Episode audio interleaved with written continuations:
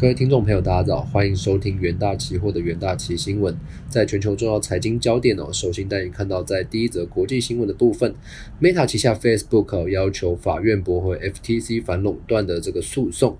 那根据报道，美国科技巨头 Meta 旗下 Facebook。在这个周三，他提出了这个要求美国法院驳回美国联邦委员会 FTC 所提出的反垄断的诉讼，并且不得重新起诉，指称哦 FTC 所提的这个诉讼并无事实根据。Facebook 在这个法庭文件中表示哦，FTC 声称 Facebook 具有高呃拉高社交网络的市价 市场价格的影响力。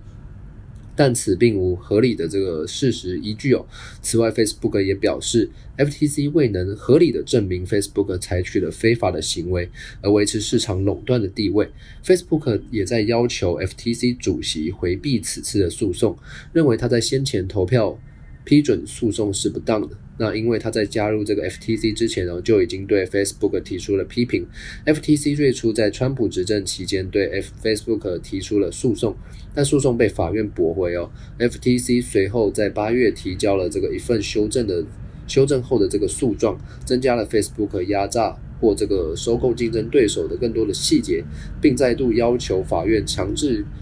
该公司出售 Instagram 和这个 WhatsApp。那 Facebook 吹哨者先前曾披露多项内部文件，批评脸书将自身的利益凌驾于公众安全之上，引发各界的哗然。那内部文件也指出，有证据显示，脸书的演算法有助长呃有助长社会分化，且旗下 Instagram 对这个青少年心理健康产生危害哦，尤其是青少年。那使国会和这个相关权益人士哦纷纷呼吁，要求 FTC 检查呃调查脸书哦是否造成。这个欺骗或误导的行为，而 FTC 也正在讨论一项的问题哦，脸书是否具有这个法律上的义务，就是呃，就其内部的研究结果指出哦，风险向呃风险向使用者发出警告。而第二则国际新闻关注到这个日本的部分，那日本政府哦宣布将撤回要求各家航空公司停止接收所有飞往日本航班定位的要求。那日本国土交通省通知各家航空公司哦，希望他们能够充分考量日本呃国人返国的这个需求。那日本。官房长这个松野博一记者会上做出呃做出上述的表示，那日本政府原在这个十一月二十九日哦请求这个各家航空公司停止接收所有飞往日本的航班。以及定位，那却在短短三天内，这个政策急转弯。不过日前调降三调降到三千五百人每日可接受入境人数则维持不变。呃，依据各家日系航空公司的说法，今年内的这个定位情况，有多数的日子已经额满了，只剩下只呃只剩还有空位的日子可接受全新定位，或需要从这个外籍旅客的定位。加以调整，而日本首相岸田文雄当天向记者表示：“哦，他已下达指示，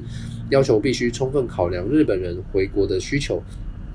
他表示，先前决定对部分人们哦带来这个混乱，并且是日本国土交通省要求日本国对这个对外各家航空公司停止定位，是为了因应全新的变种病毒。那安田文雄在这个晚间，他们表示，向日本国土交通省下达指示，要求考量平日、假日还有周末的种种情况，确实因应。而全日空和日本航空也表示哦，已接收到日本政府的通知，正在准备接受。日本人的这个回国航班定位，那而从这两家航空公司哦，从一日开始才刚停止所有飞往日本的国际航班定位哦，对象也包含日本人。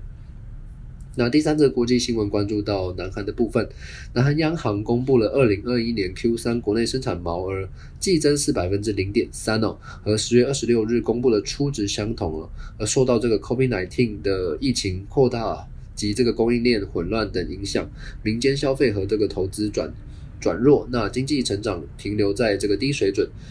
那以季成长来看的话，爆发 COVID-19 疫情的二零二一年，呃，二零二零年 Q one 季减百分之一点三哦，Q two 是季减百分之三点二，连续两季的萎缩，但之后展开反弹且五季的成长。二零二零年 Q 三是季增百分之二点二，Q 四是季增百分之一点一。不过 Q 三的成长率比起前两季是出现大幅的下滑，也逊于市场预测预测的这个百分之零点五。南韩央行于这个十一月二十五日宣布，二零二一年成长率则维持在百分之四不变哦，而为达成这个目的，Q 四的成长率是必须超过百分之一。Q 三期间更不能。的表现哦，消费及投资成绩不佳哦。那民间消费服务为主是减少百分之零点二，但比初值高零点一个百分点。设备投资方面哦，供应链混乱造成这个运输机械减少百分之二点四，建设投资也因为土木工程的不振下滑百分之三点五。那而政府消费支出方面则是增加百分之一点三。出口方面哦，以这个煤炭、石油制品及机械装备为主，增加百分之一点八。进口方面。由于这个运输用机械等这个衰退，而是减少百分之呃零点七的部分。那接下来进入这个三分钟听股期的单元。首先第一个关注标的，我们关注到长荣哦。那投行报告指出哦，第三季东南亚因疫情停工哦，中国限电限产，第四季无法百分之百复工，明年第一季势必追赶订单哦。加上美西码头超过两万工人。的合约将在明年六月到期哦，运价将易涨难跌，而这个长荣期货周四是净阳逾百分之七哦，以长虹 K 棒来做收，并创波段的高点。那第二个关注标的，我们关注到台积电，媒体报报媒体报道，这个苹果采用这个台积电三 D 先进封装技术哦，那节能效果惊艳。那台积电研发副总。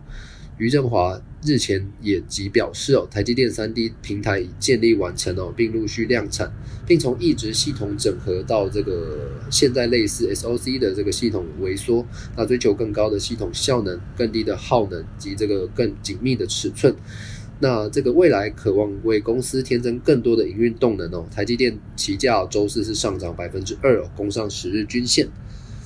那第三个关注标的，我们关注到南亚科。那低润合约价在第三季触顶后，第四季小幅的拉回哦。为了这个维持价格的稳定哦，三大低润厂对于这个明年扩展态度展望是保守，新增产能估计到明年下半年才会开出。而随着 PC 上游零组件缺料问题逐渐获得缓解，英特尔及这个超维。将推出新一代 CPU 哦，包含像戴尔、宏基等大厂均看好二零二二年 PC 的出货成长，并有利低润的需求。那低润的供需展望去正面哦。那科期货周四是大涨逾百分之五，也写下了这个波段的这个高点。那投资人呢都可以留意以上的这个个股期货的标的。那在这个昨日的这个恒生恒生期。呃，香港恒生指数期货是是上涨一百四十八点哦，涨幅约达百分之零点六三，收在这个两万三千七百四十点。那阿里巴巴十二月二日股价再度是下跌百分之二点二三哦。阿里巴巴主要业务如金融科技、资料数据，那前景担忧导致这个阿里巴巴在近十三个月市值是缩水了五千两百六十亿美元。